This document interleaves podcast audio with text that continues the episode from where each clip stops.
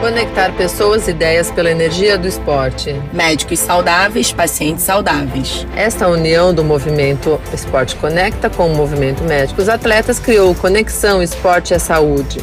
Atletas e especialistas da área médica em um bate-papo descontraído, cheio de inspiração e endorfina para fazer todos se movimentarem.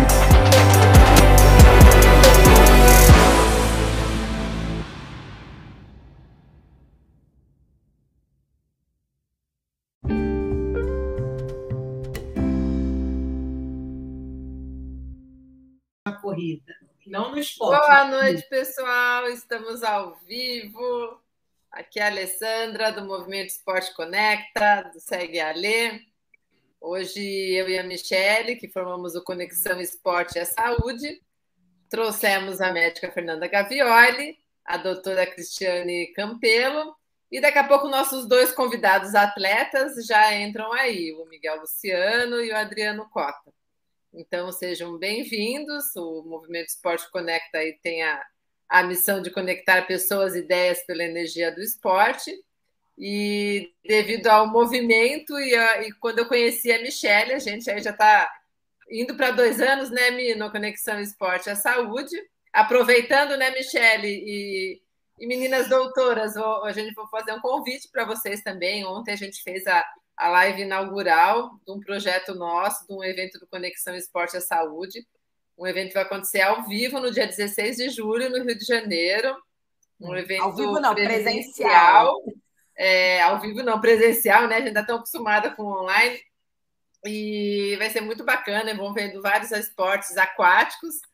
É um, um dia cheio de experiências e vivências na Barra da Tijuca no, no espaço Eco Lounge Beach Club. Então vai ser muito bacana. Estão convidadas, 16 de Cris, julho. Intimada, Cris, na Barra. Ainda mais no na Barra aqui pertinho. É, isso aí. Então, bem-vindas. Michele, passo a palavra para você. É, boa ah, noite. não falei o tema, aproveita, fala ah, o tema aí hoje. Tá né? bom, vamos lá. Passei, fiz propaganda do nosso evento e não falei do tema de hoje.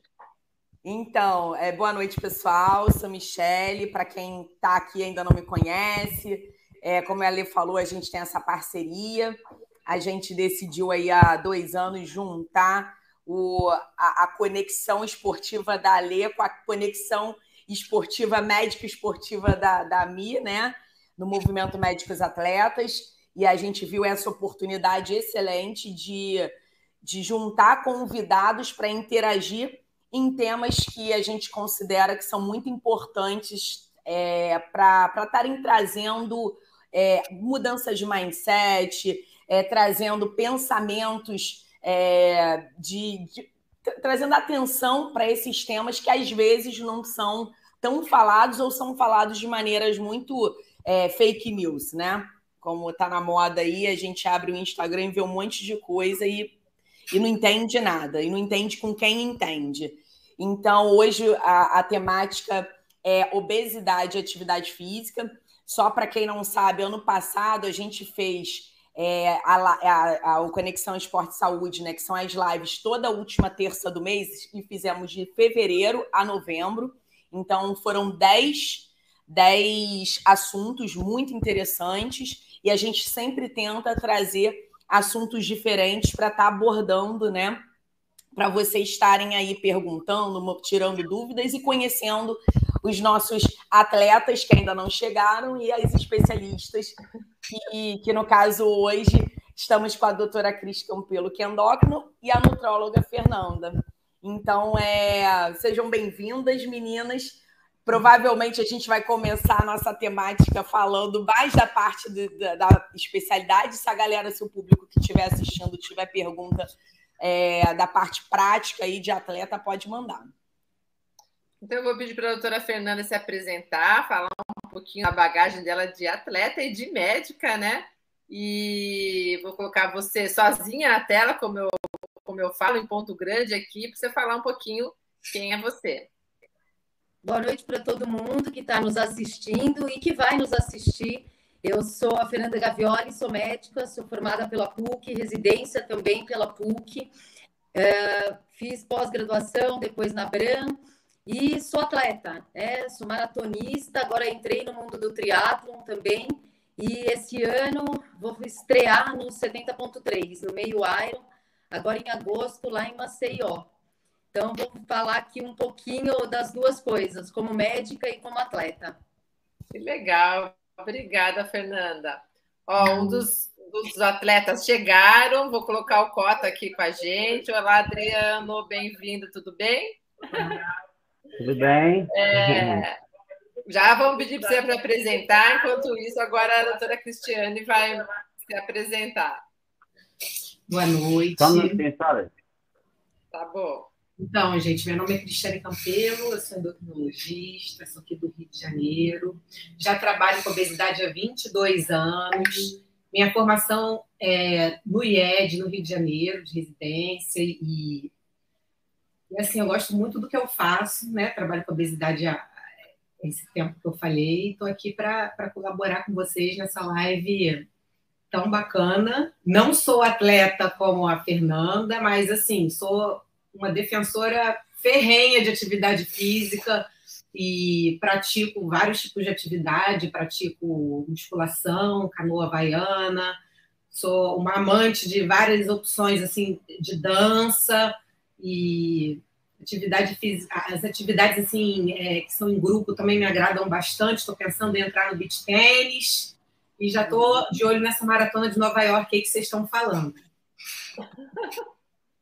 Que legal, obrigada, doutora Cristiane. O que importa é isso, né, Michelle, que os nossos movimentos trazem. O importante é o movimento, e eu gosto muito também do, do, do termo movimento é vida, que um, um, um amigo aqui da, de Barra do Piraí é, tem, tem esse, esse lema aí e incentiva as pessoas a se movimentarem. Então, doutor Adriano Costa, que não é doutor, mas é o nosso atleta aí, enquanto o Miguelzinho não chega, que ele estava no trânsito, não deixei ele entrar dirigindo, agora é sua vez de se apresentar. Tô achando até que está magrinho demais já, hein? Faz favor. Vou botar teu som aqui. Vou colocar você em ponto grande para você falar só de você aqui agora, igual as meninas, aparecer só você na tela. Aí. Apresenta para a galera. Boa noite. Estou é, muito feliz de estar aqui com vocês. É até muito bacana é, a gente poder estar compartilhando é, coisas que acontecem na nossa vida e que dão certo, né? As coisas ruins também tem que compartilhar, mas as coisas boas também. É, é hoje só as coisas coisa boas. Eu, é, isso é uma coisa que eu busquei muito.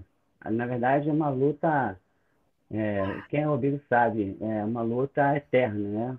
Quanto você tem que mudar o estilo de vida, mudar tudo, né? Mas. Adriano, enfim. só deixa eu pensar um pouquinho. Você consegue ver se você consegue aumentar um pouquinho o teu som? Tá um pouquinho baixo. Não sei se é, se tá no celular. Melhorou? Fala. Melhorou? Melhorou um pouquinho. Melhorou. É que de repente estou usando esse microfone, esse esse fone. esse fone de ouvido, né? Então, tá melhor assim? Tá. Tá. Se quiser tirar o fone, tira o fone. É, então vou tirar esse trem aqui. Peraí. Vamos ver se vai melhorar. É complicado, né? Ao vivo tem dessas coisas, não, não se preocupe. Mas é, enquanto você se arruma aí, Epa, só não pode travar, só não pode fugir da gente aqui. Voltou. Fala. Tá, tá ouvindo melhor agora? Ah, bem melhor. Parecia melhor? que você estava dentro de um túnel. Bem melhor, ah, pode ficar assim. É porque esses fones de ouvido Bluetooth, nós ouvimos bem, mas eles emitem pouco som. Então, é. então é isso. Estou aqui para tentar compartilhar com vocês que vocês quiserem ouvir, né? Ah, mas já fala aí, você tinha quantos quilos? Você está com quantos quilos hoje? Então, é, domingo agora eu fiz uma prova lá em, na Ilha Grande, né? E aí eu não tinha me pesado mais, que eu, eu parei de pesar. Acho que isso é um pouco. Até uma, quando a gente faz a bariátrica, não sei se vocês sabem, eu fiz uma bariátrica, vou falar sobre isso. É, e aí, aí a psicóloga, eles têm um, a galera que toma conta da gente, né? Ela falou, cara, você não deve ficar se pesando, não. Isso aí vira Vê loucura e larga isso.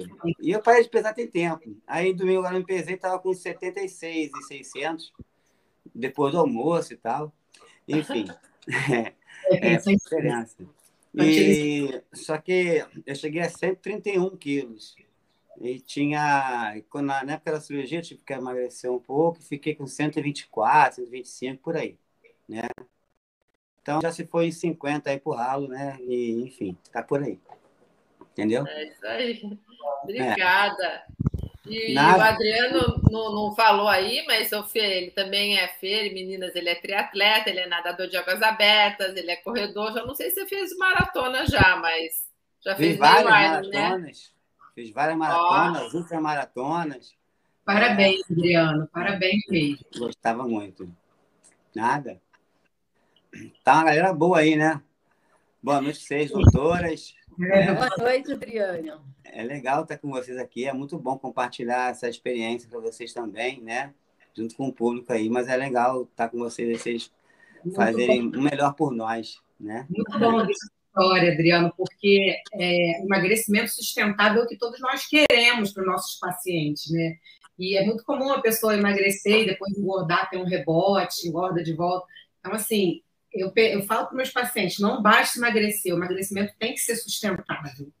Para ele ser sustentável, a gente precisa usar os recursos. E um dos recursos mais maravilhosos que tem é a atividade física quando a gente faz com prazer. E cada é. um pode achar um prazer em alguma coisa. Tem tantas Verdade. opções, não é mesmo?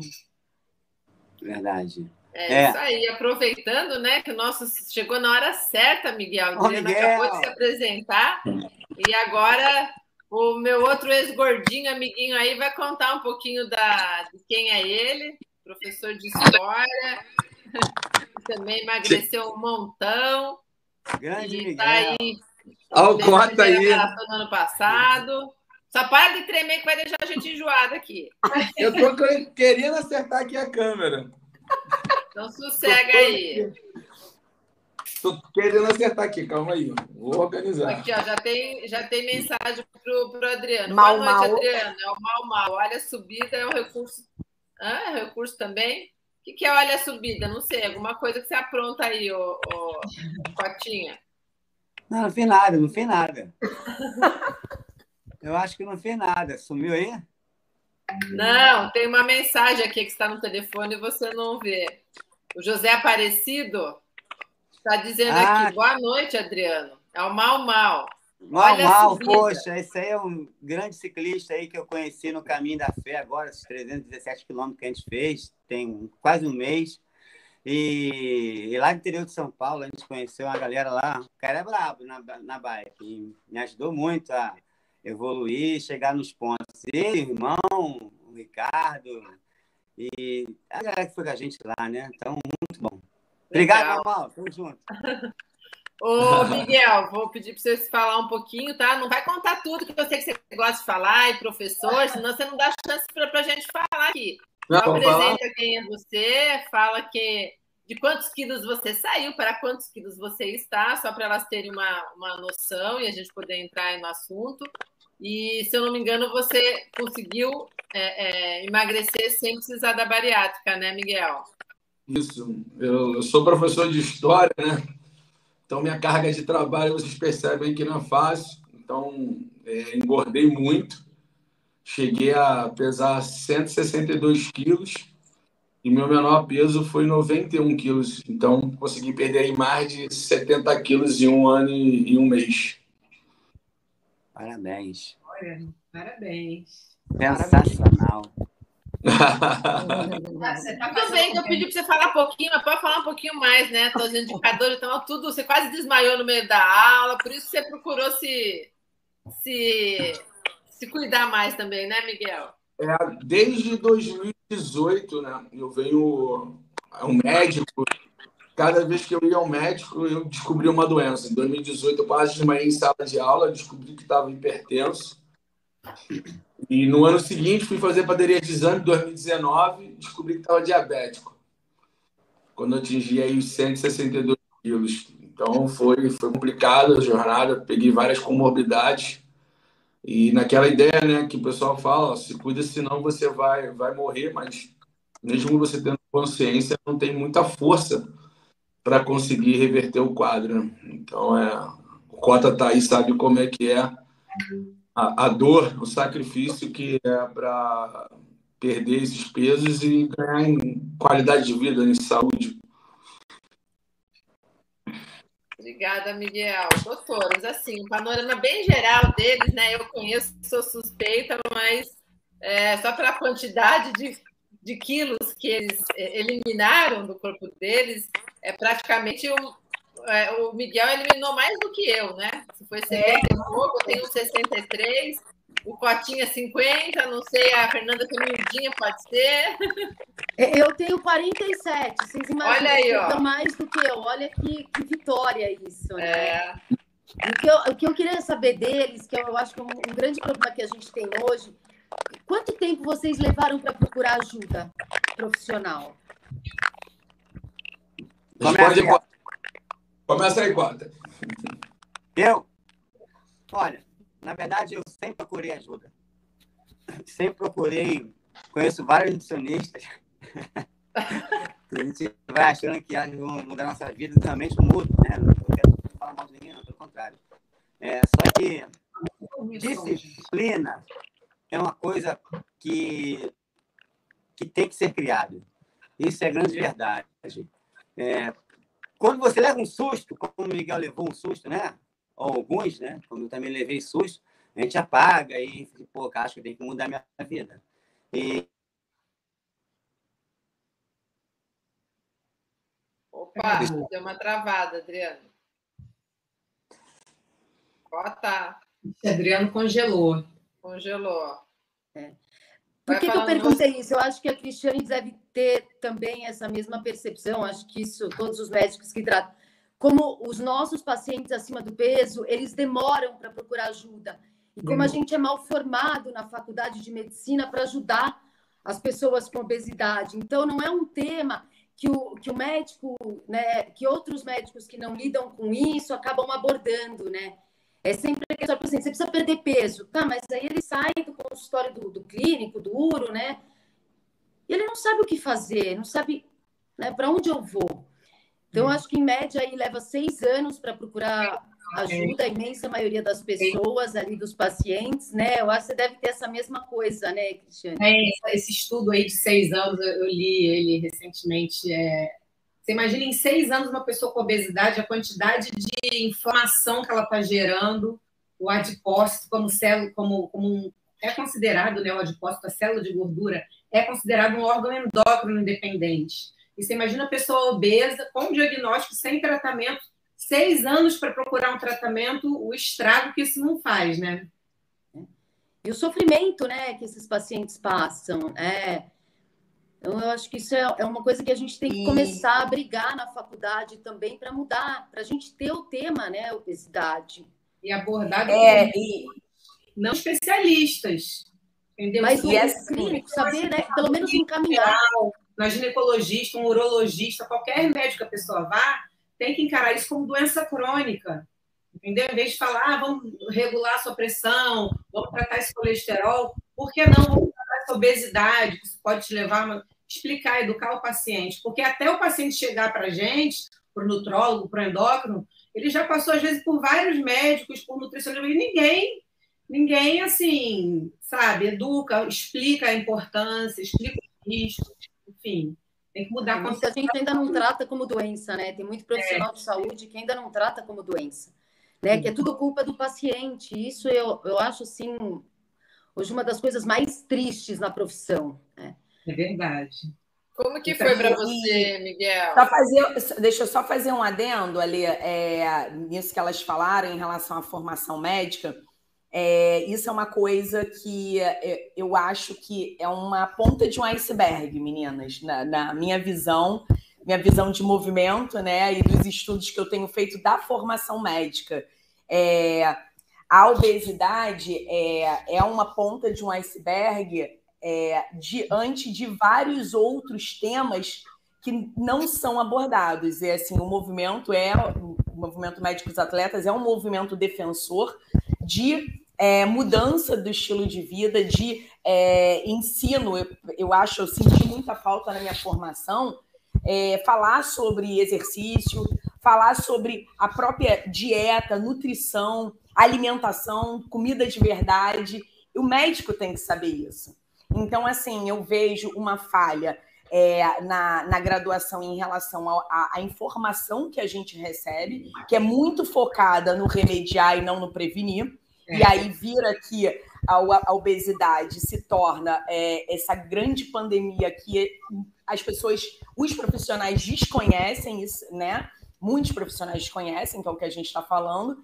E tem o outro lado da moeda, que também, para mim, é um incômodo gigantesco, que é a minha luta, a minha outra luta, que é a questão do próprio médico se cuidar, porque assim, eu não sei vocês, mas da minha turma de faculdade, eu tinha, eu entrei na faculdade com em 2003 com um colega que ele estava sobrepeso e ele finalizou peso mórbido. Nossa. Em seis anos de faculdade, fazendo medicina. Isso é assustador. Isso foi assustador para mim. Ninguém falava com ele. Na hora de fazer grupo para trabalho, eu era a única que falava com ele. Ele Nossa, lembra de mim até hoje. Porque ninguém queria ficar com ele. Então, assim, é, como que isso acontece dentro da faculdade que você está pregando saúde, que você está formando uma pessoa para ser médica?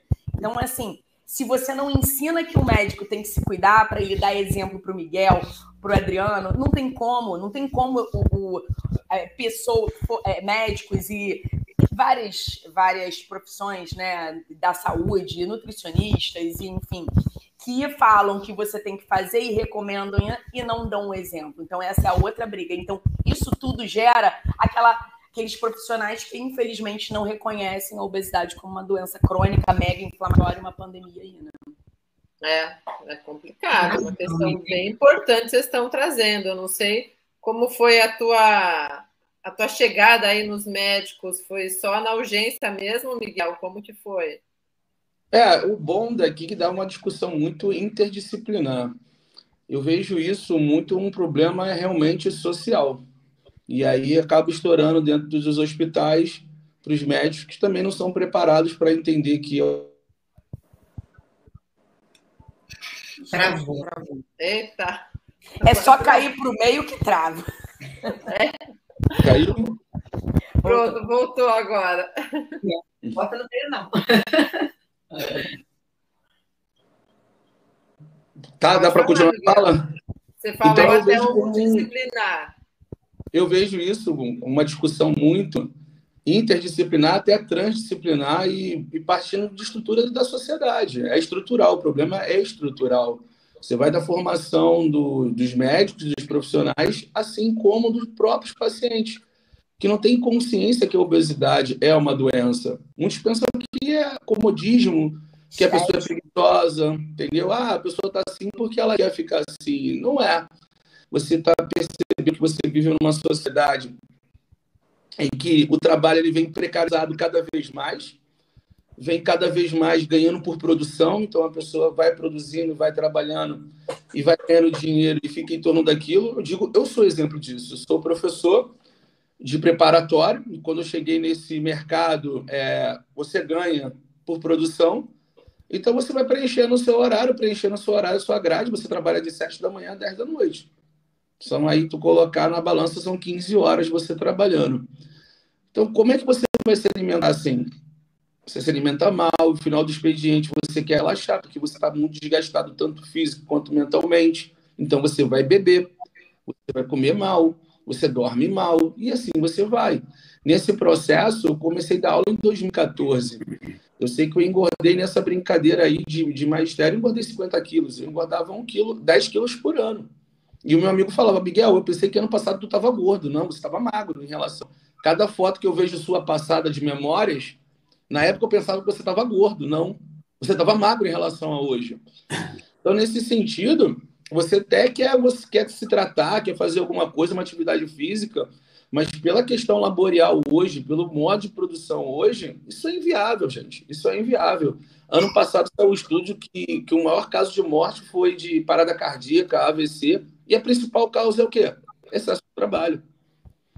Então é um problema muito estrutural, muito estrutural mesmo. E aí parte da consciência, sobretudo da classe trabalhadora. Você vai ver que as pessoas morrem mais aonde? É no subúrbio.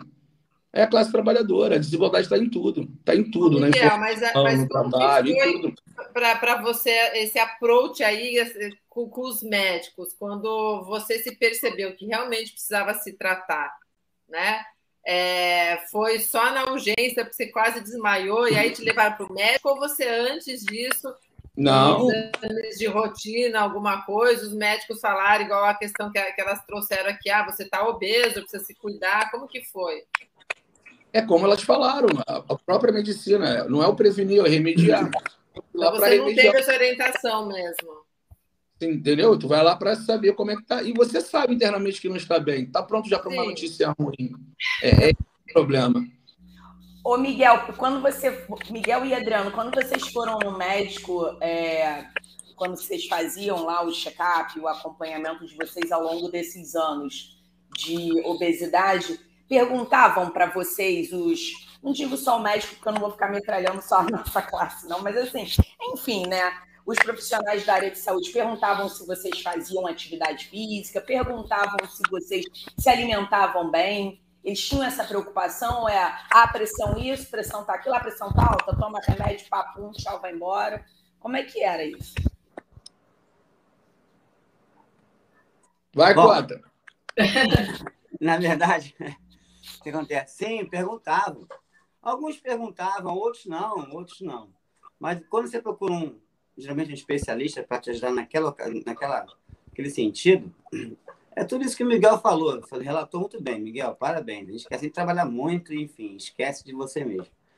É, e quando chega lá no, no médico, ele pergunta como é que é a tua relação com o esporte? Eu falei, ah, me muito bem com o esporte. Você faz isso fácil. Você faz isso fácil. Mas como é que tá gordo? Pô, eu corria, nadava, pedalava, escalava, fazia tudo. Não é gordo, eu sou gordo. Como é que é a tua relação com a bebida? É, a gente está muito bem. Pô, a gente... é complicado. A gente faz. A gente quer tudo, né? E aí começa, você não, não, pode fazer isso, não, você não pode fazer, que você não pode fazer, você não, não pode, não pode, dói, é chato, quem é que não pode fazer alguma coisa, né? Mas os médicos perguntavam sim, né? É que eu falei antes, a disciplina, né?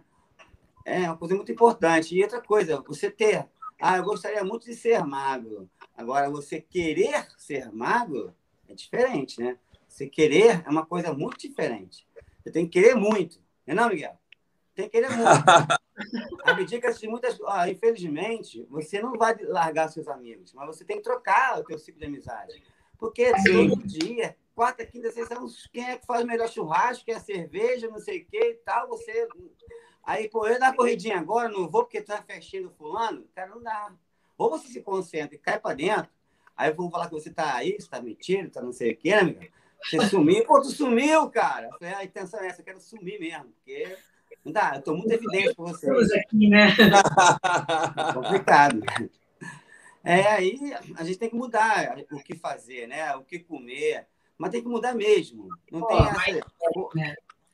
É, e os médicos ajudam, né?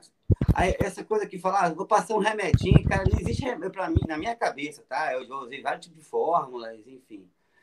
Não existe. Não existe. Ou toma um calmante, né? Porque a gente é muito ansioso, né? Porque é a ansiedade que deixa a gente louco, né? Às vezes tu nem tá com fome, mas tá com vontade de comer. São duas coisas diferentes, né? Não estou com fome, mas tenho vontade de comer. Estou ansioso, pô, quero tomar um café, quero comer, quero comer a sobremesa. Para que a sobremesa, gente? Quem inventou isso? Quem inventou isso foi um gordo, com certeza. A sobremesa não existe, não precisa, ninguém precisa de sobremesa. Você come só o que precisa, não é? Então é isso, é isso que eu ouvi dos médicos. Eu, eu tive um médico que eu não o conhecia. Eu, eu, quando eu saí do consultório, eu queria matar ele. Ele fez tanta, tanta besteira na minha vida, de, de, mim, que eu achei absurdo. O cara, o cara é um louco. Ele falou uma besteira assim que eu falo, que eu dizer o seguinte: ele falava assim, vou ter que falar para vocês, né? É, então, você já arranjou, já já tá vendo funerária? Eu como assim? Ah, você não vai. Gente, que horror! Vai ficar um peso para a sociedade. Tratamento errado, né? Você não vai ver tua filha fazer 15 anos. Tu sabe que vai ter um cara que vai deitar na sua cama, chamar tua mulher de amor, chamar seus filhos de filho, alguém chamar de pai, e ele vai estar com a tua mulher. Você sabia disso? Aí eu, é. Aí Ah, era motivacional dele Cara, para você emagrecer. Ele Metodologia falava, do "Eu tô choque." te mostrando, cara, que você, o que tem que fazer, fala logo esse ano, desse ano tu não passa não, cara. Você tá Que com... horror. É, tá, Mas te impactou. Te mas impactou. é assim, aí eu fiquei com muita raiva, eu levantei, ó, senhor me dá licença que eu, eu não preciso estar aqui ouvindo isso não. E levantei e fui embora. Fui para casa agoniado, com raiva, já pensando que a mulher estava me traindo, porque você não consegue namorar. Aí você acha que o gordo namora. Ah, não, vocês achavam isso. Então, tem essas dificuldades, entendeu? E aí você começa a pensar o quê? Pô, Que tá dando tudo errado na minha vida, eu tenho que mudar isso. Esse cara, que às vezes a pessoa pensa que o anjo é aquela pessoa que vem te ajudar, que teu amiguinho é não. O anjo é aquele cara que vem te infernizar, te botar o negócio na cabeça, esse cara me salvou. A primeira vez que eu emagreci, perdi quase 50 quilos, foi sem, foi sem bariátrica, foi sem, sem nada Foi pensando nele. Foi pensando nele. Pensando que minha, minha, minha filha com 15 anos, pensando que eu que estava fazendo uma casa nova. Ele, você não vai morar nessa casa nova, está fazendo para os outros. E, cara, o Tratamento cara, de o cara me maltratou É mentalmente. Mas funcionou, tá? Funcionou. Foi a consulta mais bem paga da minha vida. Eu nunca mais achei esse cara. Esse cara apareceu na minha vida uma vez, nunca mais o vi. Mas eu não esqueço dele. Entendeu? É. De fome. Como você É, está hoje, né? é. Eu não sei se foi bom falar com vocês, mas foi uma coisa que marcou muito a minha vida. É, E aí, a. Fernanda tá com os olhinhos regalados lá. É, não, é É. que eu ia entrar no mérito do, Tem do coisas que remédio eu que eu não acho quero falar. interessante.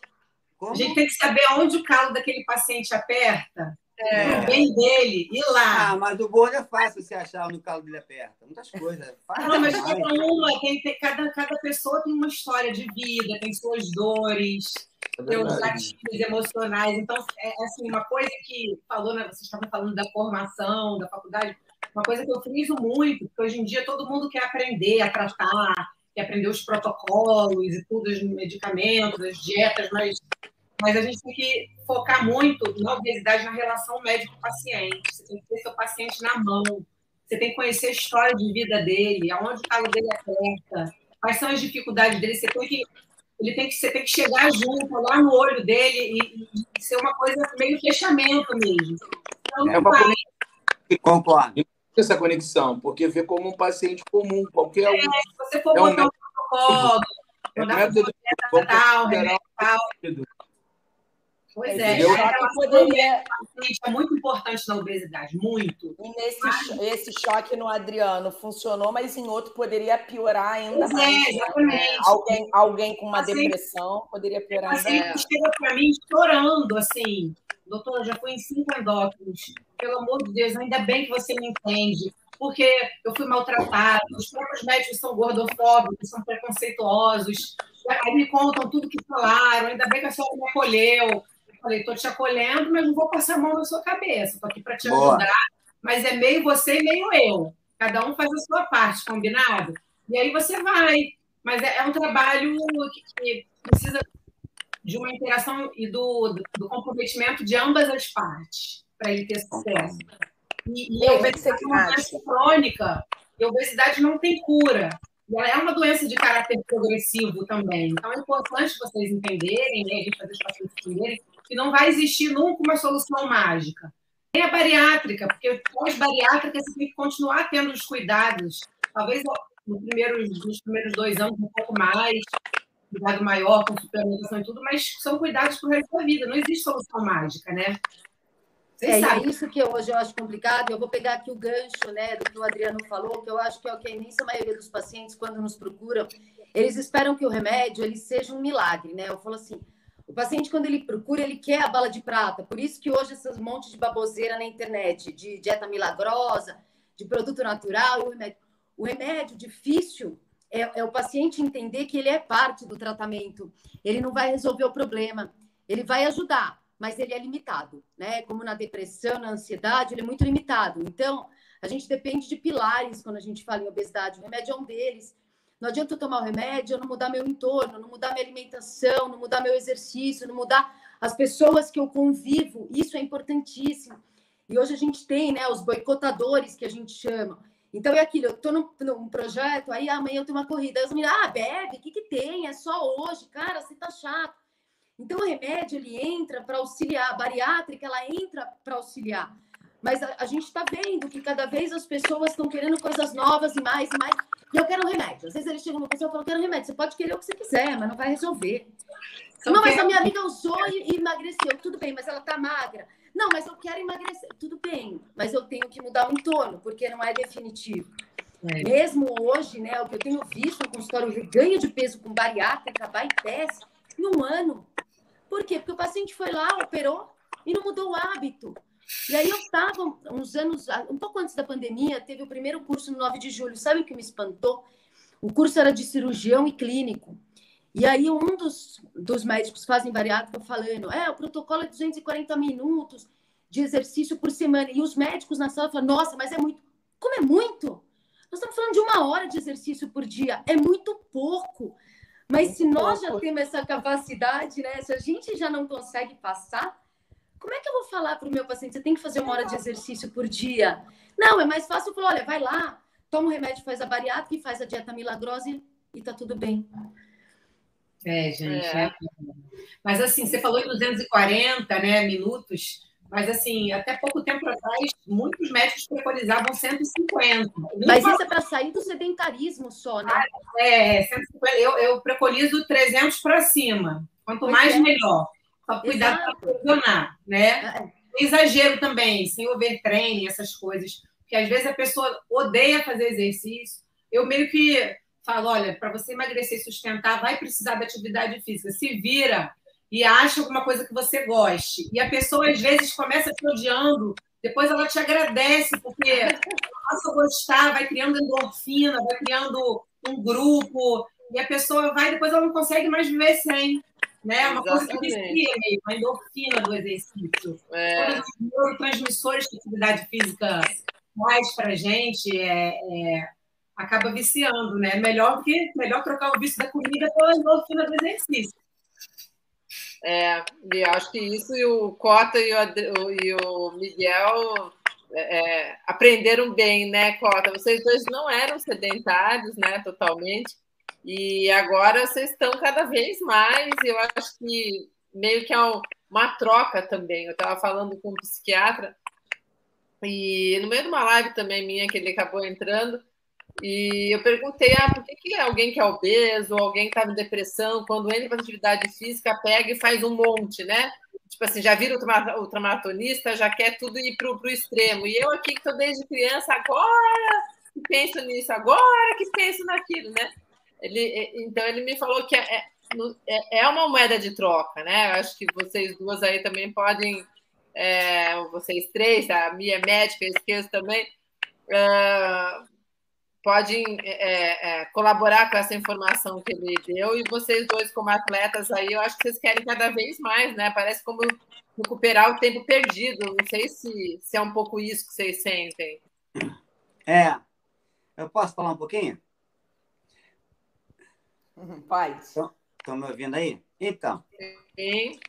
É, como a amiga nossa falou aí, é, que acontece é o seguinte: às vezes a pessoa fala assim, ah, mas eu não gosto de fazer atividade física, eu não gosto de, de me olhar no espelho, né? Porque você. Miguel, tu tirou uma foto, você tem muita foto gordo? Tem? É exceção, é exceção. Eu não tenho, cara. Aí eu, tenho muita. Eu tenho a figurinha. Eu tenho figurinha que os alunos faziam de mim. É, então, eu me escondia, não tinha foto. Então, o que acontece? A pessoa, não é que ela goste de. É, sabe que eu, que eu gosto? Vou falar. Eu, eu sei que eu enviei essa live aí para alguns amigos meus. Eu queria muito que pessoas obesas vissem isso, porque você não sabe. Sabe o que é gostoso? Eu, eu usava uma calça 52 apertada, porque depois de 52 é difícil de achar calça, né? Nas lojas. Eu sei é. disso, 60. Não é? É difícil você achar. E aí, quando um dia eu fui, aí eu fui na, numa loja ali comprar uma calça e a moça perguntou assim: qual é seu número? Aí eu falei: eu não sei. Ela, por que você não sabe? Eu não, é eu não sei. Me dá aí um 44 para eu ver. Aí eu botei ficou frouxo. E me dá um 42. Ela com raiva já me deu. Falei, cara, me dá o 40. Há 30 anos que não usava 40, pô. Eu chorei, a moça tá tudo bem, eu tava chorando. Tá tudo ótimo, garoto. Tá tudo maravilhoso. Você não sabe. Aí a pessoa se fala assim, ah, mas eu não gosto de fazer uma atividade física. Mas você gosta de botar um 40? Você gosta de tirar foto, se ver no espelho, fazer uma selfie? Isso que ele tem que, tem que mudar o foco. Tem que buscar o que a pessoa gosta, não que ela não gosta. Ah, eu não gosto de acordar seis horas para para cinco horas para pedalar, para fazer qualquer coisa, para ir para academia, fazer uma caminhada, né? Porque o importante é começar a caminhar, né? Que vai sociabilizar, como você falou aí, vai conhecer pessoas mesmo meio. Você entra nos grupos, né? Você, e começa a sair de outros grupos, porque você tem que sair de outros grupos, né? Ah, vai um pouquinho, não tem um pouquinho. Ou você vai ou você não vai. Não é, não, Miguel? Ou você vai ou você não vai. Porque isso é uma coisa séria. A tua saúde, você vai morrer, cara. Você tem que, você tem que entender isso, você tem que mudar isso é agora. Eu, quando emagreci a primeira vez, eu fiquei pensando assim: caramba, eu passei 13 anos da minha vida gordo. São 13 anos que eu não fazia uma corrida, que eu não passava numa roleta de ônibus. 13 anos que eu não sentava do lado de alguém no avião porque era apertado. Você já passou por isso? Um ali já, né? Cara, muito ruim. O, o, o, quando a gente é muito gordo, muito obeso, a gente tem muitas limitações. E quando isso termina, cara, você ser uma outra pessoa, a sua vida é uma vida diferente que você não curtiu. Aí eu pensei que eu joguei 13 anos da minha vida fora. E se eu soubesse isso antes, eu tinha feito, eu tinha me matado para fazer isso, não me matado para morrer, para comer, entendeu? É isso, a gente tem que pensar e levar para os pacientes de vocês, para os nossos amigos, porque quando eu vejo um amigo meu, então uma pessoa que eu possa ter uma entrada e conversar com ela, cara, só, você não, te, se sente melhor se fosse assim, se seria melhor se fosse assim, né? Se tivesse, sei lá, botasse uma roupa legal, né? Pô, qual é a tua camisa? Tu gosta de botar camisa de botão? Não, porque o botão parece que vai explodir. Não, cara, vamos mudar isso. Eu tento conversar com as pessoas. Porque as pessoas Hoje a gente ri, né? Elas querem, né, amigo? A gente quer. Só que é. é, é, é mó merda. Desculpa o palavreado. Colocar meia era o um inferno. Quer sacanear o gordo? Tira o tênis dele. Desamarra o tênis dele. Corta a unha. É, é horrível. Abaixa é a Assim que fato que ele falou aí. Vamos botar a meia, cortar a unha do pé, você tem que ter um terceiro. Tem que terceirizar esse serviço, gente. Você não consegue juntar. É muito difícil. Então, são pequenas coisas. Você ir no banheiro fazer a sua higiene, você não consegue. É difícil. São pequenas coisas. Não é porque o cara ah, tem emagrecer para ficar bonitinho. E isso não é bonitinho que a gente quer. A gente quer viver. A gente quer é, poder pô, viver normal. Como... É, maneira de... É, ter qualidade de vida, né? Qualidade de vida. É isso. É verdade. E eu levantar, vejo... cheio de dores. Obeso, feliz. Cara, eu não ficava grilado de de tirar foto, ficar de sunga. Nunca esquentei para isso, não. O grande problema é que a obesidade é uma doença. É, é, isso. Eu fico assim, eu vejo alguns programas, algumas dizem, não, tem que defender a beleza do, do, do gordo. Pô, maneiro, legal. Tá saudável? Tá conseguindo fazer as coisas? Pô, bacana. Mas geralmente com obesidade vem hipertensão, vem a diabetes, vem problema de circulação. Ah, como é que você fala disso? Porque eu passei por isso. Eu passei por isso. Tem dificuldade de ter acesso a espaço público. Eu lembro quando eu pegava o ônibus para ficar no corredor, ficava de banda. É uma banda da bunda na cadeira e outra fora. Para dar conforto para a pessoa. Senão a pessoa fica com uma posição fetal. É, é, é. Deixa eu trazer uma questão que também está relacionada à, à, obesidade, que eu queria perguntar para vocês dois e eu depois queria que as meninas falassem. É, Adriano e Miguel, vocês foram crianças gordinhas, crianças obesas, ou vocês foram magrinhos e começaram a engordar na vida adulta ou na adolescência? Como é que foi isso? Então, veja, Miguel. Olha, eu não, eu não, não era gordinho, não. Pelo contrário. Se, primeiro que, imagina, se eu era elétrico, se sou elétrico hoje, você imagina a criança, né? Era uma espoleta. Então, hoje em dia, as crianças não, não têm muito essa coisa de vai para o quintal, vai para a rua brincar e pique. É, não tem. A gente tinha. Pelo menos eu tive uma boa infância, né? E comíamos poucas coisas processadas, né? Era tudo que os pais faziam. Tudo bem, eu comia meia bisnaga, comia aquilo tudo, até eu gastava, né? A gente comia pão pra caramba e poucos biscoitos, mas tinha aquelas coisas de bolo, aquela coisa saudável que os pais fazem, né?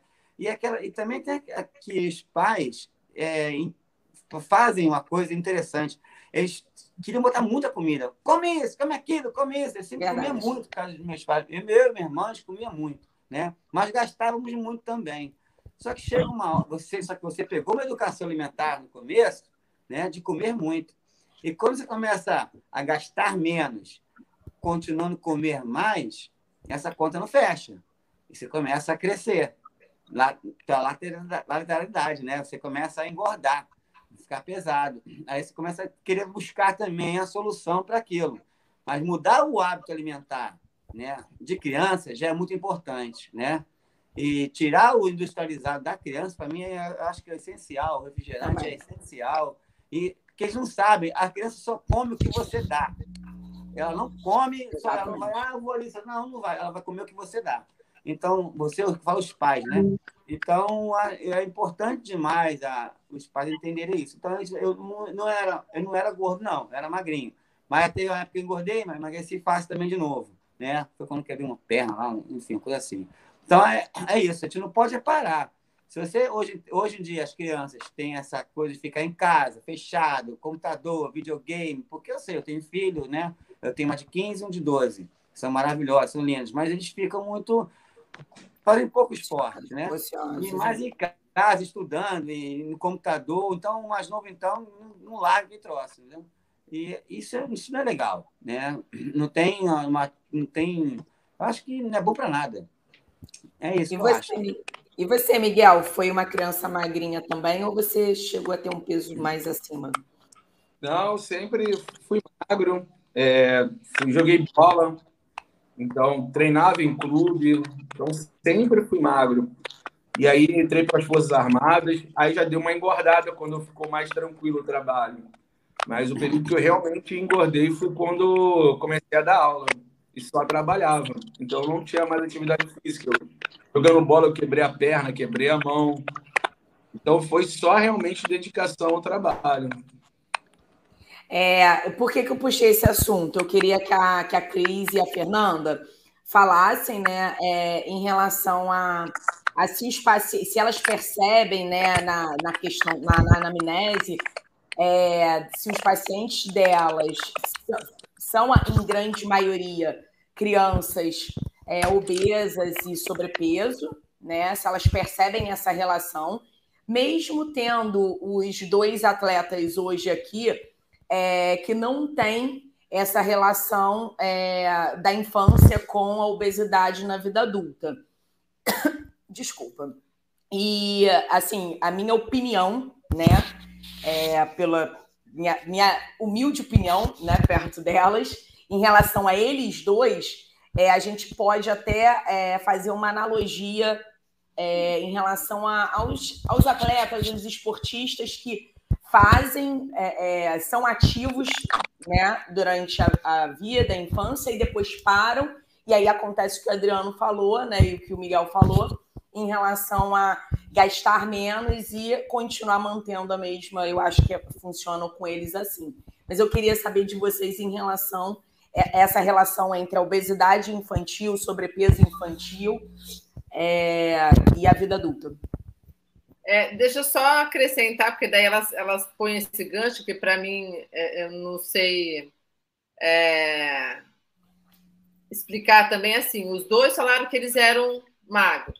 Né? Na vida adulta, tudo bem, mudaram os hábitos, tal, excesso de trabalho, mas eles viraram obeso, obeso mesmo. Né? E mas isso são muitos também... anos. Mas é, são então, muitos mas, anos. Mas é, é uma tendência, isso vem, isso tem a ver com genética também familiar ou não, é realmente maus hábitos.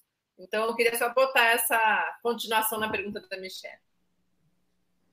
Então, deixa eu falar uma coisa da minha experiência de quem trata obesidade há 22 anos. 40% mais ou menos do, dos casos de obesidade são de cunho genético e 60% são, são coisas relacionadas a estilo de vida, enfim. É, eu tenho muito paciente que, que foi obeso na infância e justamente por ter passado por isso, eles aprendem a se cuidar desde cedo e nunca mais engordam. É curioso isso, né? E tem vice-versa também, pacientes que, que, que nunca foram obesos na infância e por conta de alguma perda, algum trauma emocional, um divórcio, uma demissão, um trauma emocional importante, começam a desenvolver um estresse que favorece o aparecimento da obesidade. Então, 60, a maior parte dos casos é o meio ambiente, não é a genética, é mais o meio ambiente. Mas quando a pessoa tem a genética já, aí tem que ficar quando um dos pais é, parece que é 40%, se forem os dois pais, de 50% a 60% de se tornar um, um indivíduo obeso. Mas por você ter a genética, não é, não é uma sentença de que você vai ser. Né? Aí é o cuidado redobrado. Mas eu vejo, Michele, muitos, muitas pessoas, obviamente, se você tem obesidade na infância, você vai ter muito mais chance de ser um adulto obeso, né? Mas a contrapartida é, se você tem obesidade na infância, você tem oportunidade de se tratar desde a infância, desde que você tenha paz e quem cuida de você sejam pessoas atentas, né? Eu chamo quando eu atendo criança. Não adianta ir com a mãe se a mãe passa o dia inteiro fora trabalhando eu peço, olha, já até a cozinheira foi lá para conversar. A avó, então, é uma coisa, né? Porque a avó tem pena, gosta de superalimentar a criança, vê na comida uma manifestação de afeto, quer que o neto coma bem, acha bonito a criança gordinha. Então, tem muitos estigmas, muitas coisas culturais que estão por trás né, da, da, da obesidade na infância, além da genética. Não sei se você concorda, Fernanda, mas é... é. O que eu tenho visto também, que eu acho que mudou, eu tenho mais ou menos o mesmo tempo de formada que você. As crianças eram magras, elas se mantinham ativas e a gente não tinha tanto acesso, né?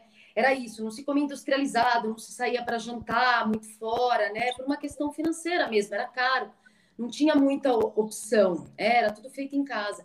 E o que eu tenho visto hoje, né, ao longo desses anos, é uma mudança. As crianças eram magras e engordavam ali. E hoje as crianças já estão acima do peso, né? Primeiro, porque o padrão alimentar do pai, da mãe reflete nas crianças. Né? Até três Muito. anos, o pai dá papinha, a mãe dá papinha, não, mas eu não dou para tudo bem, mas depois dos três ela abre a geladeira e come o que tem. Então, isso eu acho que é uma questão extremamente importante quando a gente lida com obesidade infantil. Os pais hoje, eles não querem mais fazer, né? A questão do iFood. Eu tenho um monte de paciente de 8, 9 anos que tem cartão de crédito e compra no iFood. Como assim? Isso para mim é assim? inimaginável, não é um, é como assim, Michel? Então, como é que uma criança nessa idade ela pode definir? Mas o pai não quer cozinhar, porque não está em casa, a mãe não tem paciência, chega cansado. Minha mãe trabalhou a vida inteira, chegava cansada e dava um jeito. É, então, eu acho que é essa questão. A genética não é um fardo, ela sim, ela predispõe aí, mas eu dependo do ambiente. Eu dependo do ambiente. As crianças estão 30% mais sedentárias do que elas eram hoje, então é outro agravante. Porque se a gente pensar né, que o exercício mantém peso, se eu pegar a criança que era ativa, é, elas iam manter um peso mais magro, comendo melhor. Podia até comer em volume, mas a quantidade de caloria era muito pequena, se eu comparar com hoje. Porque eu pego industrializado, né, eu tenho muita caloria numa quantidade ali pequena. É. Então, isso é, é outra coisa. O que eu também tenho visto, que eu acho um absurdo, por exemplo, a gente queria brincar. Então, assim, a retribuição das férias era ir para praia com os amigos né? Queria ficar no condomínio, queria descer, sumia. Minha mãe brigava para eu subir para comer. Não queria subir, não tô com fome, vai subir. E hoje, o que os pais oferecem é: as crianças saem de férias, vamos em restaurante. Então, eu acho que assim, isso mudou muito hoje se a gente pensar em obesidade infantil. Então, é, concordo com a Cristiane, a genética está aí, mas o que faz as pessoas ganharem peso com a genética é o ambiente. Tem é até um estudo muito curioso, sabe com que? Cachorro. Cachorro, cachorros que conviviam em casa, onde os donos do cachorro eram obesos, com índice de obesidade de 30% a 40% a mais do que cachorros eram criados em casas de pessoas com alimentação mais saudável. Então, assim, é uma prova de que é um ambiente. O estilo de vida. Era é. cachorro dos magros era magro. Né? de sempre dar um restinho do que a gente está comendo para o cachorro. E aí o restinho da família que se cuida mal é o quê? É o biscoito, é a pizza, não é um pedaço de maçã, não é um queijo. Nossa, essa história dos cachorros eu acho muito curiosa mesmo. É, prova realmente que o ambiente é o maior apoio e a questão do estresse emocional, por ver, na minha experiência. Isso corrobora com o que o Adriano falou, de que quando Sim. você muda, você tem que sair daquela. Você tem que, tem que ser radical, tem, tem que ser focado, porque o meio vai influenciar, é. influencia mesmo. Meus e aí, lê aí esse comentário, o, Michele, que tem a ver com isso. A questão de troca de grupo realmente é muito complicado, pois nem todas as pessoas vêm com uma mudança de hábito, mas sim com uma pessoa antissocial. Exato, é um é ossos, é, é ossos do ofício, né? Não tem, não tem como, é. Acho que Agora, também tem uma coisa a mais nessas pessoas nem sempre elas acham que você é antissocial só, né? Muita gente quer mudar, não consegue, não quer fazer é, nada. Então, o sucesso do outro incomoda muito. É, exatamente. Muito. Incomoda muito. Mesmo vai te apoiar. Mesmo que você não vá sair para tomar o shopping com ele, se for teu amigo e quiser seu bem, fala, tá, é. não vem para o shopping, mas vamos, sei lá, combinar de tomar um suco, né? Assim, é como a gente consegue definir o verdadeiro amigo ali, né? Aquela situação. Verdadeiro. exatamente. Você pode fazer novos amigos. Quando eu fui é, me engajar num grupo de canoa havaiana, que foi uma coisa que eu fui por gostar de mar e tudo, eu fiz amizade lá, assim, com tanta gente. E aí você até passa a ter mais afinidade, porque você normalmente são pessoas que buscam saúde, são pessoas mais positivas, são pessoas que agregam e aí as pessoas falam de positividade, ficam falando de doença, sabe? Falando mal dos outros. O povo quer se cuidar, quer falar como o mar tá bonito, falar da natureza, Exatamente. falar tô bem. Aí combina o café da manhã, cada um leva uma coisa, mas cada um leva uma coisa super gostosa, super saudável. E aí você vai entrando no meio e você não sai mais. Você olha para aquele amigo depois e fala assim: caraca, a pessoa, sabe, é parada, senta para beber, para falar mal dos outros sabe? Para reclamar da vida. Não, não, faz mais parte da minha realidade isso. Exatamente. Então, Cris, isso é, vem da, da, da parte da formação do, do, ser humano, né? E o Miguel aí, que é professor de história, ele até pode falar um pouco mais sobre Contextualizar. isso. Contextualizar. Porque nós, né, é, seres humanos, precisamos viver em tribos. Então, a gente tem que buscar a tribo que tem a nossa característica. Então, é, não necessariamente a pessoa precisa ser igual a você, mas com os mesmos objetivos, os mesmos hábitos.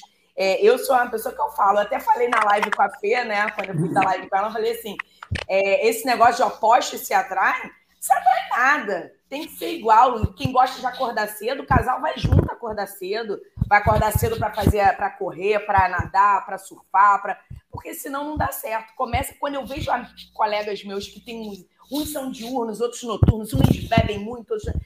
no casal eu falo, Ih, sei não, não sei não, porque é isso, somos tribos, né? Vivemos em é grupos verdade. E o Miguel, que, que é professor de história, né? É, remete nos nossos primórdios do, do homem, do Homo sapiens e tudo, não existia obesidade. Por que será, né? O homem saía para caçar é, fazer um aeróbico é não que eu tenha esteja defendendo o aeróbico em jejum. Não é isso. Estou falando só que o homem não precisava comer um monte para fazer atividade física. Ele já ia caçar sem saber se ele ia conseguir. Voltava. E como é que eram os alimentos? Não tinha nada ultraprocessado, não é? Era caça, eram outros animais, fruta, vegetais. E é isso. E às vezes passava um período sem comer também, porque não sabia quando ia caçar de novo. Então, se a gente for pensar na história da humanidade. Comia pouco. Obesidade é uma doença. Exercitava muito. Exercício, exercício direto. Né? E só aumenta. Estava falando com ela antes de você entrar, que assim, eu fico muito intrigada como a despeito de tudo que a gente tem disponível, medicamento, equipes multidisciplinares, informação, tudo, a obesidade só cresce no mundo. E se a gente não fizer nada a respeito disso, em 2030 vai, vai ter um bilhão de pessoas obesas no mundo. É assustador isso. A gente Esse tem que mudar a visão, mudar esses paradigmas, educar os profissionais de saúde, educar os pais, fazer lives. E as pessoas porque tudo que tem não está, a coisa não está sendo efetiva. A gente precisa mudar esse cenário. O grande problema. E Uma curiosidade, fala aí, pode falar, Miguel. História, minha e do Cota. Éramos crianças o quê? Magras.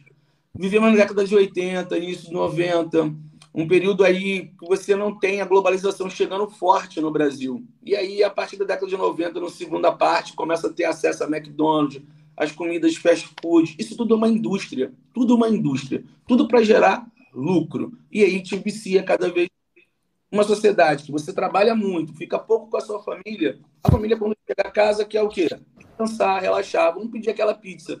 Antes do comer, era um evento. Era um grande evento.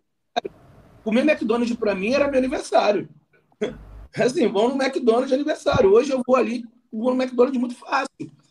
Então, o acesso à comida ultraprocessada que vocês estão trazendo é um fenômeno que está. É global, gente. É global. É o capitalismo em si e ele é selvagem. E quem tiver dinheiro vai fazer tratamento. E quem não tiver, não vai. Não tem chance. Porque você precisa ser livre para cuidar da tua saúde.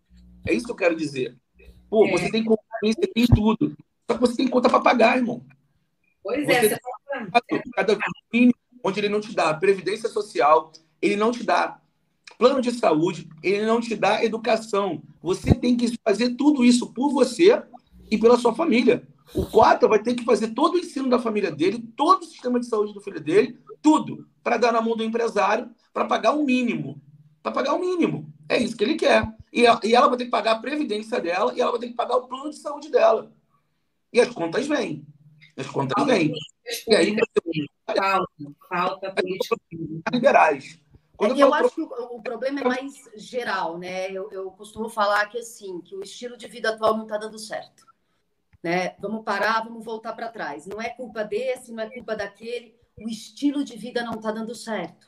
Né? É então, por exemplo, se a gente pega, ah, né, é, vamos culpar um, vamos culpar outro, todo mundo é culpado. A indústria é culpada, mas nós também somos culpados porque a gente quer a facilidade. Então, eu Você quero abrir a geladeira e pegar uma lasanha. Né? Temos então, o livre-arbítrio. Temos é, o livre-arbítrio da escolha também. É, só que dá trabalho, né? Então, dá trabalho. Hoje eu cheguei agora, né? Eu, eu, eu, trabalhei o dia inteiro, eu fui treinar, eu chego no consultório às seis da manhã, eu antes dava plantão 48 horas, e aí eu dava um jeito de treinar, eu levava tudo. Agora eu termino aqui, né? Eu e o Adriano, a gente cozinha, então eu saio daqui, eu vou para a cozinha fazer nossa janta, ó. Tá tudo aqui, ó, mesa posta. É, eu não vou pedir, a gente se programou antes. Ontem a gente deixou tudo pronto para hoje a gente é esquentar, mas dá trabalho. Né? Então seria mais fácil eu virar hoje para dentro e falar: meu, vamos pedir uma pizza, tô cansada, trabalhei, treinei, tive a live. Hoje, então, é... sabotador, a gente quer se compensar é. toda hora e é. infelizmente a gente. E a é, é, indústria não a, vai a... mudar, né? Porque vai, é, vai, grana.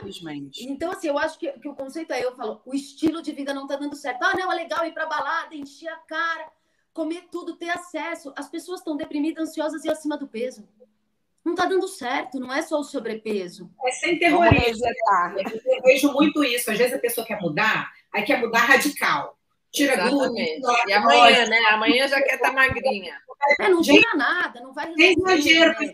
Eu, eu adoro um vinho. Você acha que eu não bebo? Você acha que eu não como doce? Mas, a vida é um equilíbrio, né? A vida é um equilíbrio. Eu gostaria mas o que dá para fazer para ter uma vida saudável. E aí eu vejo muitos extremos. A pessoa é ou tudo ou nada, né? Ou ela está numa dieta mega saudável e aí fica não pode ter glúten, lactose, nada, tipo terrorismo nutricional, ou então, ah, não, é dia do lixo. Tem horror essa expressão, gente. Dia do lixo. Você é lixo para botar lixo para dentro de você? Ninguém é assim, a não ser que você. É lixeira. Tem dia do lixo, tem onde você pode fazer ah, concessões, se dá um prazer diferente, um dia que você possa comer uma coisa que saia da sua disciplina, da sua rotina, sem você ser um ET, que você possa ir numa pizzaria com os amigos, que não precisa ser os amigos né, que bebem de quinta a domingo, você pode ir com os amigos numa pizzaria, e aí eu falo também que o paciente obeso é às vezes ele emagrece, mas a cabecinha continua, né? Então, eu falo para eles, evitem rodízio. Quem tem, a, quem tem a cabeça de gordo, né? Vai comer pizza, pede a pizza para o seu marido, para o seu amigo, come uma pizza e acabou. Não precisa no rodízio comer 30 fatias. Mas dá para ter uma vida saudável com é. É o equilíbrio, só que o duro que hoje não é a pizza, né? É a pizza, é a bebida todo dia, é um chocolatinho. Aí Vai somando. Exato. Que é isso, é o equilíbrio, né? É aquilo que o Miguel falou, né? Ele comia lá o McDonald's, todo mundo comia no, no aniversário, né? E ninguém estava acima do peso. Mas É, era um equilíbrio, a gente não tinha essa oferta doida de todos os dias entrar algo, né? A comida É, é muito agradável, muito barato. Você compra um pacote de biscoito recheado por menos de um real. Exatamente. A população menos favorecida acaba sendo um recurso palatável e barato. Então, acho que Barato. mudar, tem que mudar a conscientização, a educação da população, políticas públicas, mexer nas merendas escolares. Já tem alguns, algumas escolas em Brasília, alguns locais aqui no já tá Brasil começando. é. já não é ultraprocessado. Isso eu acho que é, é um caminho, um, dois, né? De tantos que a gente precisa lutar aí nessa. É. aí, trazer uma- só para pontuar, tá? Para a gente saber, Mi, a gente já está com uma hora e quatro de live, para a gente já ir para o fechamento. Acho que a gente. Não, mas não tem bastante. fechamento, não. Eu tenho uma coisa aqui que eu queria que elas falassem. É... Fê e Cris, né? Não sei se os, os, os meninos também querem é, opinar. Saiu aí um artigo muito badalado que pergunta se exercício é mais importante que perda de peso no tratamento da obesidade. E aí o que queria que acontece é o que a gente vê. é- falassem só um pouquinho dele, né?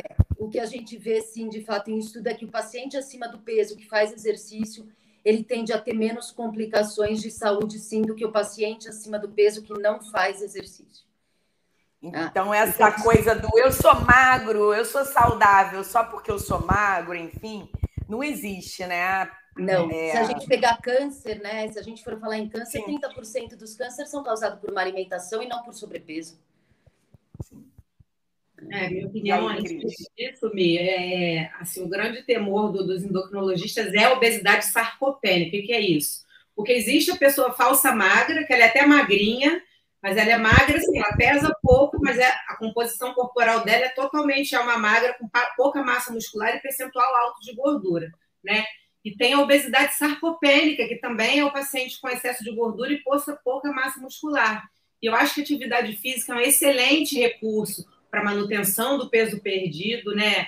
Para manter a massa magra, que o paciente que perde peso, ele acaba perdendo massa magra junto. É muito difícil o paciente que perde grandes volumes de peso, como Adriano, como, como os nossos convidados aqui, e, e não perder massa magra. Então, para minimizar isso, atividade física é fundamental, né? Porque quando a gente emagrece, acaba que é, o nosso corpo não, foi, não entende que o emagrecimento é para a saúde. Ele entende aquilo como alerta. Então, o que, que existe adaptação metabólica que vem com o emagrecimento? O emagrecimento, a nossa taxa metabólica basal diminui, né? Que é, que é como se fosse a nossa taxa de queima de gordura. E aumenta a fome. No emagrecimento, isso é um processo meio fisiológico, meio natural que acontece quando as pessoas emagrecem, começam a sentir mais fome e, e queimar menos gordura. Então, assim, a gente consegue minimizar bastante com a atividade física. Por isso que eu acho que o emagrecimento sustentável sem atividade física, eu não vou dizer que é impossível, mas para mim, assim, é muito difícil. É, fica uma coisa. Em contrapartida, se você faz com exercício, se torna uma coisa prazerosa, né? E você consegue sustentar o emagrecimento. O peso. É, eu peso. gostei muito desse, desse artigo, assim, a, a Lê, se você quiser ler, depois eu te mando ele, porque ele é muito esclarecedor, né? Eu sei que ele foi bem badalado aí na mídia, mas assim, eu gostei muito de alguns dados que eu vi, né? Primeiro para desmascarar esse negócio de ver o peso na balança, né? As pessoas têm esse, ah, eu, ah, eu peso só isso, aí eu falo assim, você olha aquela pessoa sem músculo, sabe? Tá bom, beleza, você tá magra, mas cadê seu músculo? É, para mim, saúde é músculo. eu olho já assim, né? Músculo é vida. Músculo é vida, irisina e tudo que ele produz, né? Mas assim, é, é uma brincadeira, mas o falsa magra é isso. Então, aquela bandeira do eu sou magra porque eu subi na balança, eu tô dentro do meu IMC e dentro do. Ah, não existe. A gente tem que saber exatamente o quanto a gente tem de cada coisa no nosso corpo. E é o, é o reflexo da balança atividade física, alimentação saudável, né? E, e a outra coisa é a questão do a pessoa que às vezes que está lá sobrepeso, obesidade, aí vai nos, nos graus, né? Um, dois, enfim, até a obesidade máxima. É, eu acho que no máximo fica mais difícil de estar tá fazendo uma atividade física mais extenuante, mas você vê aquela pessoa obesa que faz atividade física e às vezes ele está naquele processo do emagrecimento, mas chega, as pessoas olham com aquele ar, né, de é, esse daí daqui a pouco é uma bomba relógio. E as pessoas mal sabem que ele está ali se movimentando, ele está no, no, gráfico, ele é mais a, a, quantidade, né, o percentual de doenças cardiovasculares dele de, é muito menor do que o do o do magrinho que não faz nada há anos, né? Então, assim, isso eu gostei muito desse artigo que ele veio trazer, né? Essas, essas coisas que sedimentaram aí na população ao longo da vida, né? É, eu devo considerar em cima disso, até quando o Adriano ainda era gordinho, em 2020, ele fez 13 quilômetros, foi o 14. último a chegar, uma chegada muito emocionante, nadando, natação, na, em águas abertas. Ele estava lá, porque eu fiz essa prova também. A gente, todo mundo preocupada com ele, esperando ele chegar. Foi emocionante. Chegou dentro do tempo limite da prova, mas chegou. É, e foi assim de emocionar todo mundo. Então, foi ele era um, um gordinho que é, já estava em movimento, já pensando em realmente com uma cabeça aí para chegar onde chegou, né, Cota? É verdade, verdade. É. é quantos tem... magros a gente vê que conseguem nadar 13 quilômetros treinando? É. Tá? Eu nadei os meus é primeiros 5 quilômetros. Pô, sou maratonista, triatleta, treino desde os dois anos. Eu nadei os meus primeiros 5 quilômetros agora, contei para Michele. Pô, cara, não sufoco. Eu que treino desde os dois anos, é isso? Desde os dois anos. Eu fazia ginástica olímpica. Dois anos. Ah, eu vou te mandar a live da Fê. Ela é, é sinistra. máximo. Não, e uma coisa super importante, que está falando de obesidade, alimentação, ultraprocessado, mas é instituir a cultura de colocar os seus filhos para fazer atividade física desde cedo. Que nem bota para estudar. Atividade física é, é, é para mim, é curricular, entendeu? Uhum. É curricular, exato. Curricular. É. Tipo assim, não tem como. Vai ter, meu filho é do futebol, minha filha vai ser na olímpica. Tudo bem que ele estava tá é. fazendo tudo. Também não dá para fazer cinco esportes e não estudar. Mas é curricular, tem que ter. É o, é o mínimo que você pode fazer para o seu filho, pelo seu filho, além né, do carinho. É, é, é dar uma educação alimentar e, e botar essa criança para fazer um esporte. Isso ele vai ganhar para a vida. Depois, se ele não quiser mais, pelo menos ele teve a educação, teve essa oportunidade. É, não é opcional. Eu falo, não é opcional. Exato, na minha casa é obrigatório. Eu não gosto de matemática, vai fazer, ponto. Exato. Então, é, é exatamente isso que vocês estão falando. É, lembra daquela frase antiga, né? Ah, o, o, os melhores bens que a gente pode deixar para um filho é a educação. Só que a educação, né, na, na nossa época, era vista como educação da escola, do aprendizado, português, matemática no meu ponto de vista, é educação no geral, é educação alimentar, esportiva e é. escolar, né? E educação é isso, para mim, é o mesmo patamar. Né? Então, querem tirar do currículo, educação física, né? Sim, exato. Eu finalizei, tá, Lê? Joguei a bomba, como já vou. Falando lá no Miguel, ele falou que não está conseguindo entrar de novo para. Não, foi ótimo. Foi ótimo. Fala aí, Cota. Então, eu queria deixar aqui uma coisa, não fugindo da conversa, que tem tudo a ver, mas tem uma coisa que a gente faz às vezes sem, tom sem tomar conhecimento do que a gente está fazendo, né? Às vezes a gente vê, porque o gordo é referência, né? O gordo, careca, o... Né?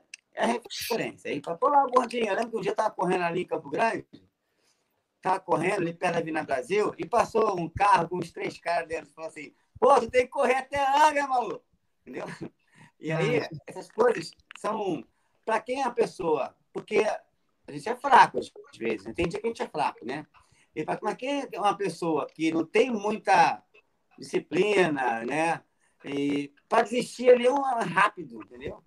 Às vezes tu tá vendo o pessoal Exatamente. correndo na academia, Porque você frequentar uma academia gordo, cara, é muito ruim. Eu lembro que quando, quando eu comecei a academia, Verdade. eu não conseguia andar direito, fazer uma esteira, correr nem pensar. Aí eu entrava escondido, eu não tinha um tênis. Eu não tinha tênis. Aí eu tive, entrava escondido, você passava de spinning, né? Com vergonha, né? A camisa pendurada, não sei o que e tal.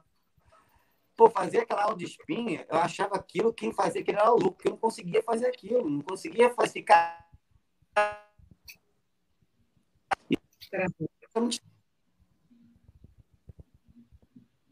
Ixi, tá sem som agora. hein? Tá sem som. Cota, Tem sumiu som. teu som. Sumiu teu som. Só tá sem som. Cota, sumiu o som. E aí, voltando. Sumiu o som. Cota. O Miguel tá caindo. Ele tá- sai e entra de É. novo. É, a internet deles deve estar.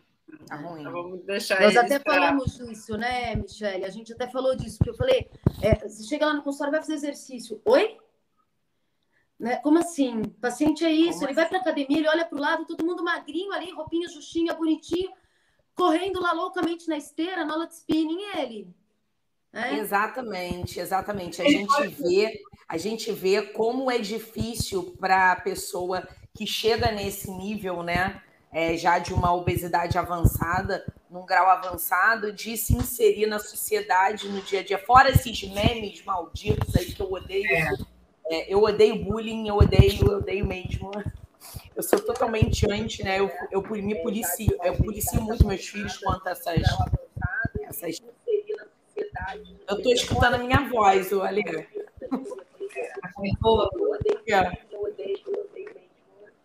Eu tô escutando a É, minha não voz. sei, ué. Não, nem eu vi nada. Mas só para fechar, exatamente. Aí essa questão da academia é, é um, dois, né? Então é difícil você ver é, o, o obeso entrando nas atividades, né? É difícil. Ele tem uma dificuldade de por onde começar. Não tem uma, né, um manual, algo que chegue. Não existe uma. Inventar academia para mulheres, né? Não sei se. Aí aqui no Rio tinha, né? Até esqueci o nome da. Não sei se a Cris lembra. Uma academia. É, co- é, corpus, sei lá, um negócio assim, era um negócio roxo. Academia Era um de- negócio roxo. né? A academia só de mulher. E se eu for parar para pensar, eu fico pensando, eu, fa- eu faço musculação Menina, profissional, né? aí eu, aí eu pergunto, é, não podia inventar uma academia para idoso? O idoso também é outro que, que é difícil. Então, e aquele É. velho ali malhando? E que, que esse velho vai se quebrar? Como Tem se. aquelas coisas em pracinha, né? Aquele negócio que parece brinquedo de, de É. parque de diversão. Ele E faz carga nenhuma, fica tudo solto, até nervoso de ver. Cadê? O idoso tem que ganhar massa muscular, o obeso tem que ganhar massa muscular. Então, por que, que não monta uma academia, né? Para esse público se inserir? Então, assim, são coisas que a gente tem que pensar. Muita coisa para mudar, né? É, mas aí a gente está discriminando, né? A gente vai não, botar ele não, do lado por não, a ideia não é. Não, é, é, é diferente. A ideia, A ideia é não inclusão, Não, concordo com a ideia é inclusão. Ó, o Tem- ex- o ex-obeso está concordando comigo. É, porque Não, você eu não entendi quer, de você não quer, recuperação você não quer pós-Covid. nem comprar uma roupa na loja de gordo, quanto mais uma academia de gordo. Não, eu quero. Não, não é academia de gordo.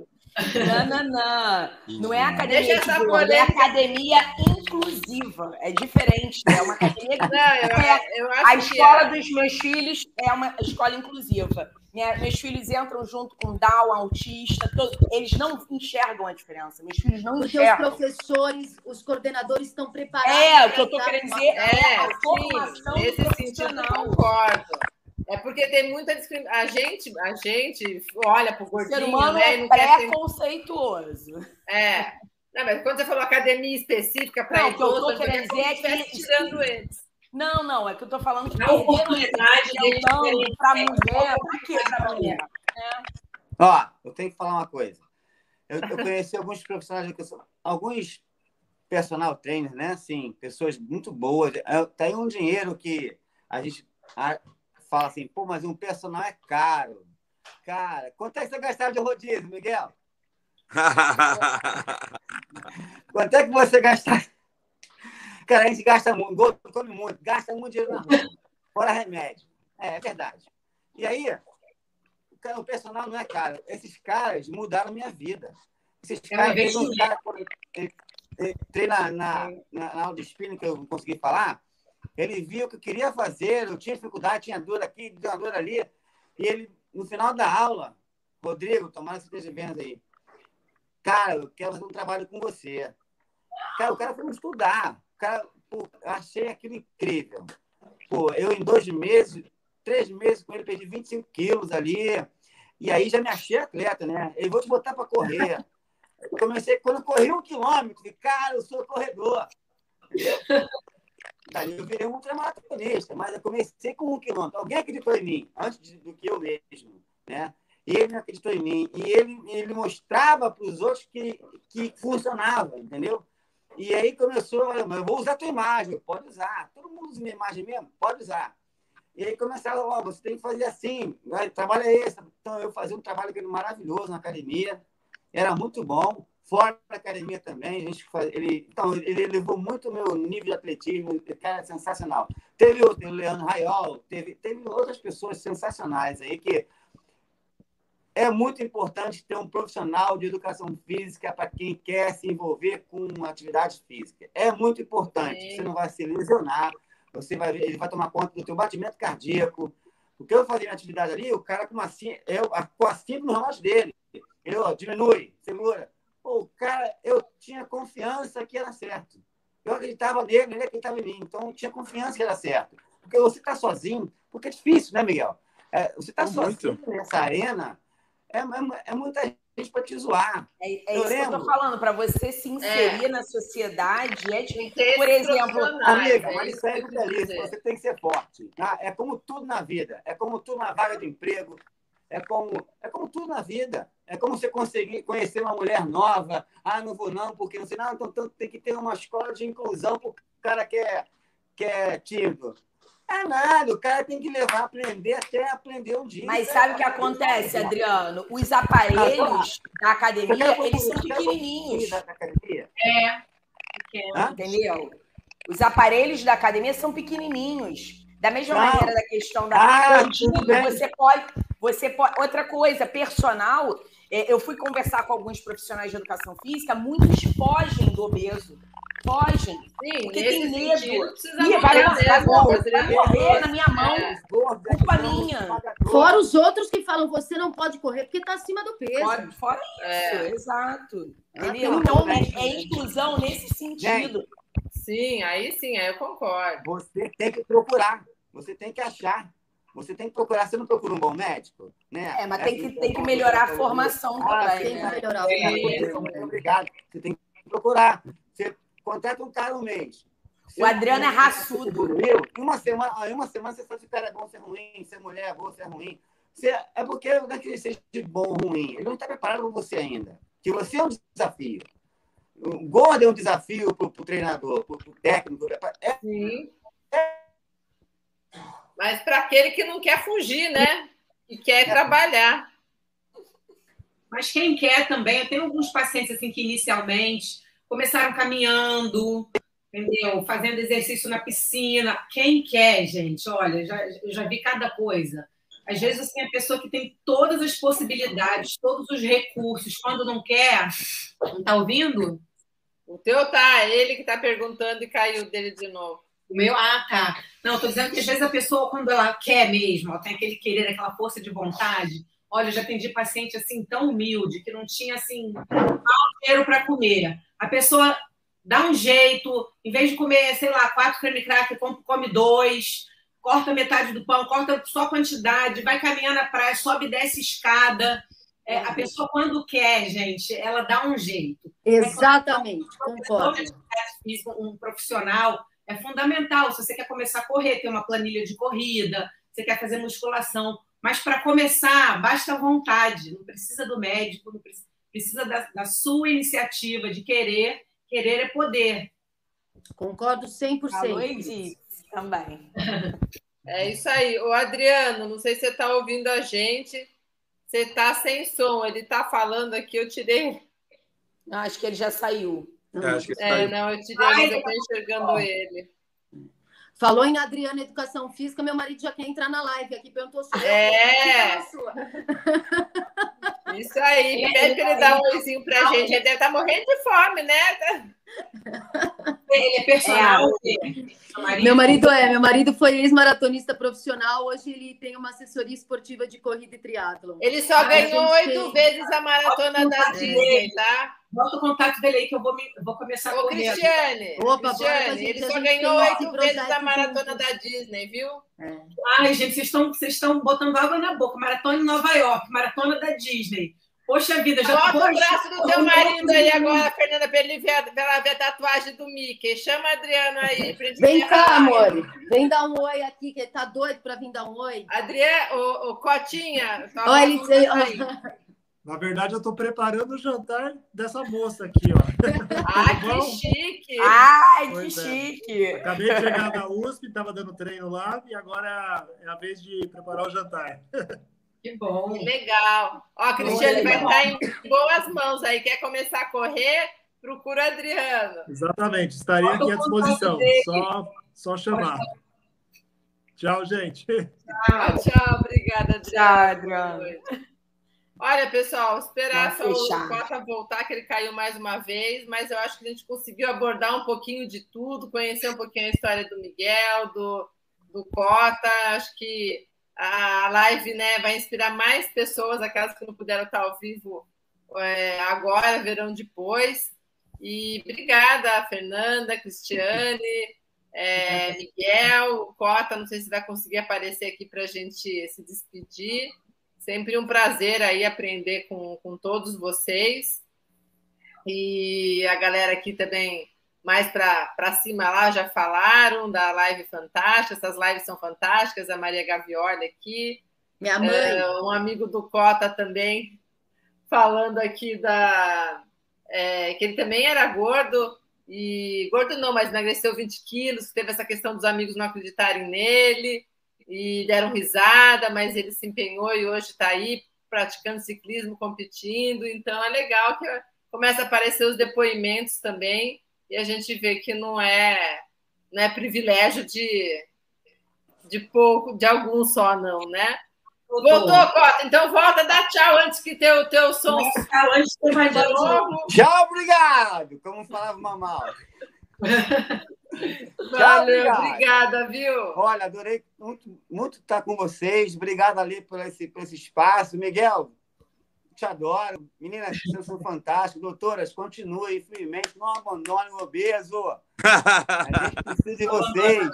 Não abandonem é, é fantástico. Ó, um beijo para todo mundo. E quem precisar de alguma coisa, pode me ligar, me chamar à vontade. Eu sou sempre aberto a ajudar as pessoas, tá bom? Obrigada. Fica com Deus. Obrigada, Cota. Miguel, quer falar alguma coisa? Só agradecer mesmo o espaço, isso é muito esclarecedor para todos. É um problema crônico da nossa sociedade atual e é bom saber que isso é uma doença e não é acomodismo e que para superar isso é muito difícil. Se não tiver profissionais sérios ao seu redor, você não consegue sozinho. É mudança de hábito, é mudança de estilo de vida, mas que vale a pena, é possível sim. E cada segundo, cada dia que você vai lutando contra essa doença é mais o dia que você passa com as pessoas que você mais ama. Então, esse espaço é muito fundamental para conscientizar cada vez mais as pessoas que é um problema, sim, e deve ser combatido. Obrigada. E as doutoras estão aqui para ajudar ajudar as pessoas que precisam, tanto os ex-obesos quanto os obesos, quanto a gente também, né? Porque para manter saudável, a gente precisa da prevenção, né? É isso aí. Fer, é, eu quero agradecer mais uma vez a oportunidade de a gente trazer o tema. Eu acho que quanto mais a gente entrar no assunto, quanto mais a gente tornar isso né, multidisciplinar e trazer exemplo e trazer gente diferente do esporte, né, médico, nutricionista, enfermeiro, né, atleta, amador, profissional, eu acho que quanto mais a gente conseguir fazer isso e alertar a população, mais resultado a gente vai ter. Obrigada. Cris? Queria agradecer a oportunidade de estar aqui. Estou muito feliz em conhecer a história do Adriano, do Miguel. É muito satisfatório a gente ver pessoas assim que têm força de vontade, a gana que vocês têm. E eu tenho certeza que vocês nunca mais voltarão a ser obesos com o mindset de vocês. Vocês realmente viraram a chave. É muito satisfatório para nós, assim, né? Ver exemplos como os de vocês. E agradecer a Mi pelo convite. Prazer em ter conhecido você, Fê. E, Ale, gostei. Vou começar a correr. É Bora. Leva a Michelle, que ela não gosta muito de correr. Ela corre, mas não gosta. Vamos na... Ela vai ter que ir. Vamos, dar, vamos na do Eclipse à noite. Nossa, Já me inscrevia, vamos embora. Vamos lá, Mi, encerra você então. Então, é, primeiro eu gostaria de agradecer aí o, é, é o, o, o, sim né, no, do, do convite que a gente fez para vocês. Vocês quatro são inspiradores é, o, o, os meninos inspiradores com as suas histórias e as meninas inspiradoras, porque são minhas médicas atletas, é, apoiadoras do movimento, e eu acho que é, a gente tem que contagiar todo mundo aí com a força desse esporte, o esporte que transforma vidas mesmo. Então, aí os meninos que não deixam mentir, só os meninos não, e as meninas também. É, e é isso. Continue assistindo. Quem quiser aí tem uns temas do ano passado, tá tudo no YouTube da Lê. Faço mais uma vez, fecho com um convite aí é, para o evento Águas, né? Que é essa, essa, esse projeto que é o Conexão Esporte e Saúde. Só que a gente vai fazer o evento presencial um sábado o dia todo, só falando de esportes aquáticos nesse primeiro presencial. Vai ser na Barra da Tijuca, aqui no Rio de Janeiro. Quem quiser participar, vão vai ter tudo é, excelente para conhecer os esportes, vai ter Davizinho aí falando sobre é, skate. Eu estava vendo os vídeos dele, surf, skate adaptado. Cara, o garoto surfa mais que eu, Jesus. O negócio é sinistro, assim. Não, eu, eu vou conversar muito com ele, mas tem muitas outras palestras. Quem quiser, tem um link na bio do, do Instagram da Lê, do Movimento Esporte Conecta e do Médicos Atletas que é só entrar e a gente está montando um grupo VIP onde a gente está botando as informações. É isso, galera. Boa noite e obrigada a todos. Boa, Boa noite, noite, pessoal. Muito obrigada. Beijo. Tchau. Tchau, tchau. Tchau, meninos meninas. Ah, bonitinho.